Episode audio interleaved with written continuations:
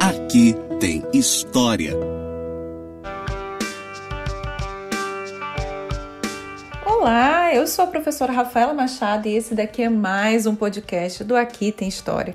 No episódio de hoje, a pedido de vocês, mais uma vez a gente vai falar sobre o Palácio da Cultura.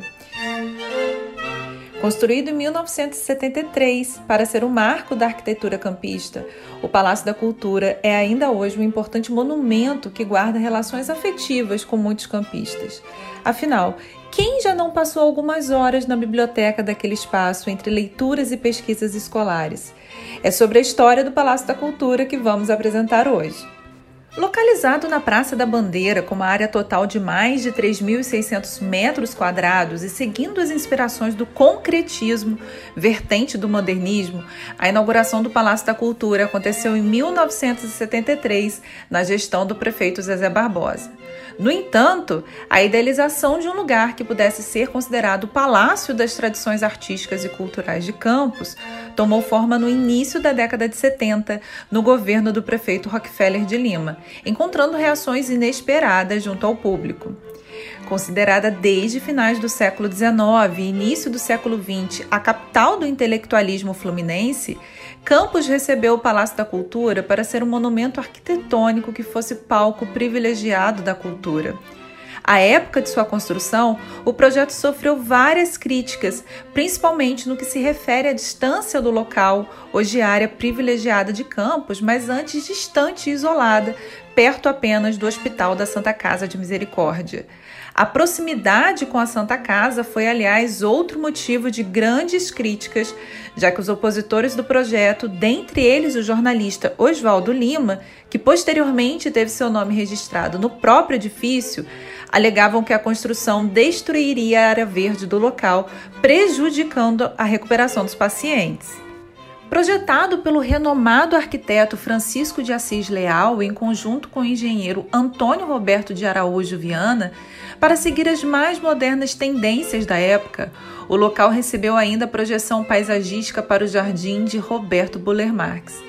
Arquiteto de renome nacional, Francisco de Assis Leal nasceu no Rio de Janeiro, mas fez ampla carreira em Campos, aqui falecendo em 2012. Já o paisagista Burle Marx, nascido em São Paulo em 1909 e falecido no Rio de Janeiro em 1994, foi um dos mais famosos e conhecidos paisagistas do Brasil e de grande presença internacional. Inclusive, foi também percursor na formação e consolidação da arquitetura moderna brasileira.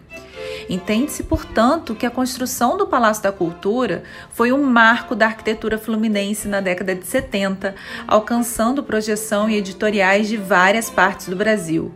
De tão relevante, a construção foi considerada pela Associação Brasileira de Engenharia como a obra de maior importância do cenário brasileiro naquele ano de 1973. A inauguração do espaço contou com a presença do governador do Rio de Janeiro e exposição do ainda jovem campista e artista plástico Ivaldo Granato. Interessante ressaltar também que, embora a obra tenha sido projetada pelo prefeito Rockefeller de Lima, a inauguração apenas ocorreu na gestão do seu adversário político, conhecido Zezé Barbosa. Muito por isso é que o local parece não ter sido promovido pelo então prefeito de acordo com seu real potencial, o que de fato só veio a acontecer a partir de 1977, na gestão do prefeito Raul Linhares. Nesse quesito, é bom também lembrar que, diante da falta de investimentos em ações culturais a serem realizadas no local, a população vinha aguardando certo distanciamento do Palácio da Cultura devido à sua grande proporção e imponência, bem como pelos grandes vidros utilizados na construção, que para muitos causava certa sensação de insegurança.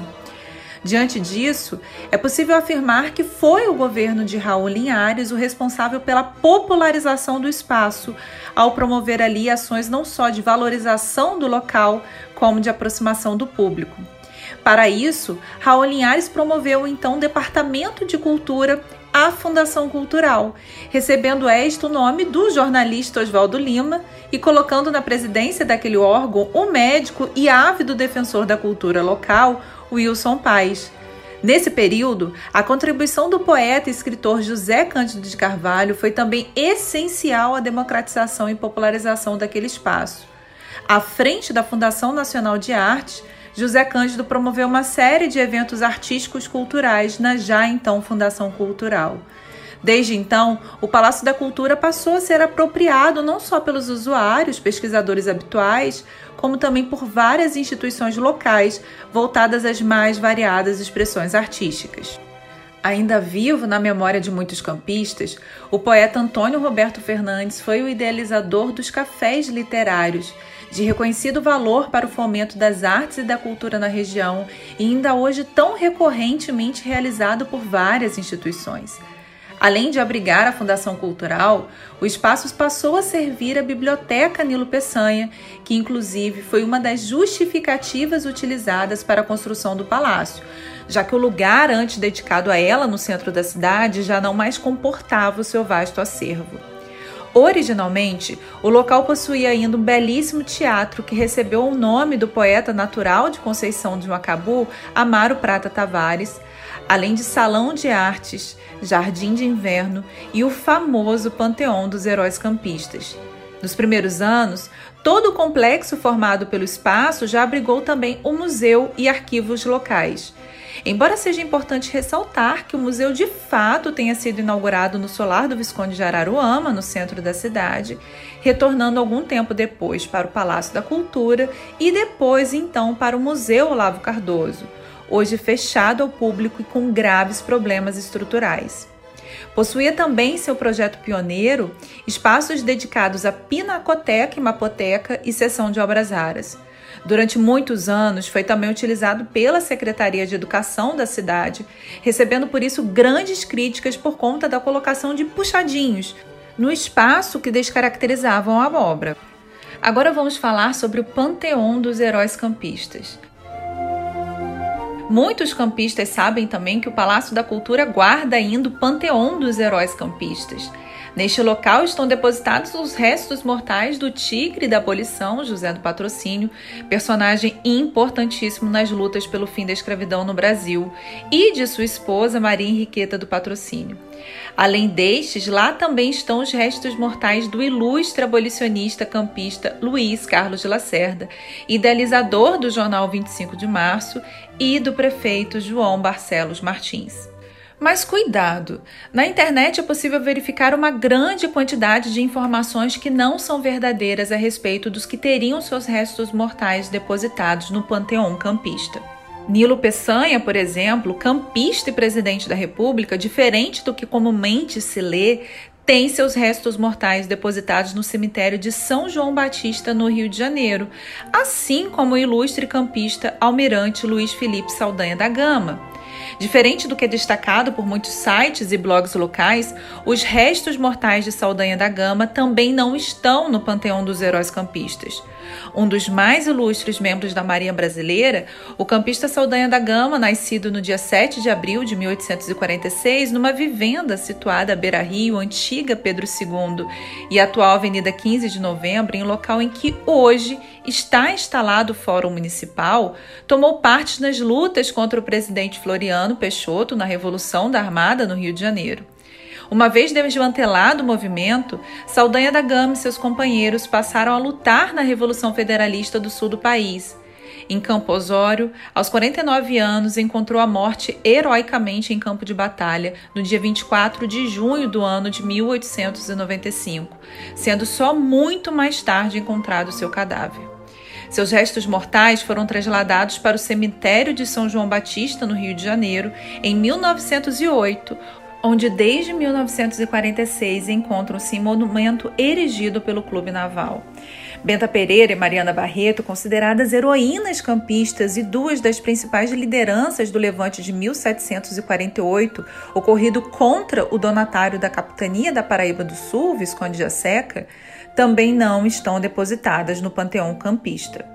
Contrário ao que se constata através do consenso local, Benta Pereira, segundo o que determinou em seu próprio testamento, está depositada aos pés do altar do Espírito Santo no solar do colégio, e Mariana Barreto tem seus restos mortais depositados na igreja de São Sebastião, na Baixada Campista.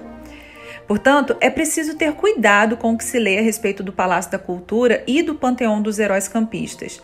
As muitas informações desencontradas e incorretas levam o leitor a pensar que lá estão depositados os restos mortais de ilustres campistas que, na verdade, se encontram em outros lugares, cemitérios ou igrejas. Como vimos, assim é o caso de figuras como Nilo Peçanha, Saldanha da Gama, Benta Pereira e Mariana Barreto.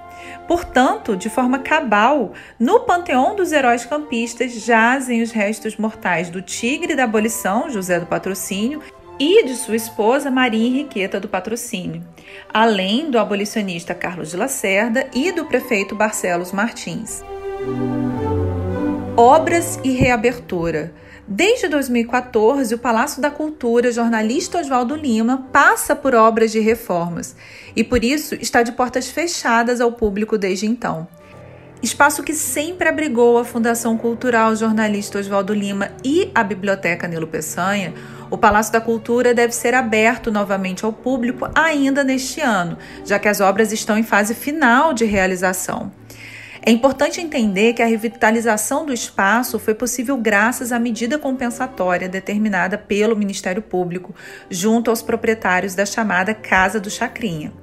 A demolição em sua integralidade pelos proprietários desta edificação levantou muitos protestos à época, já que se tratava de um bem tombado pelo Copan em pleno centro da cidade que foi destruído por interesses alheios à proteção patrimonial.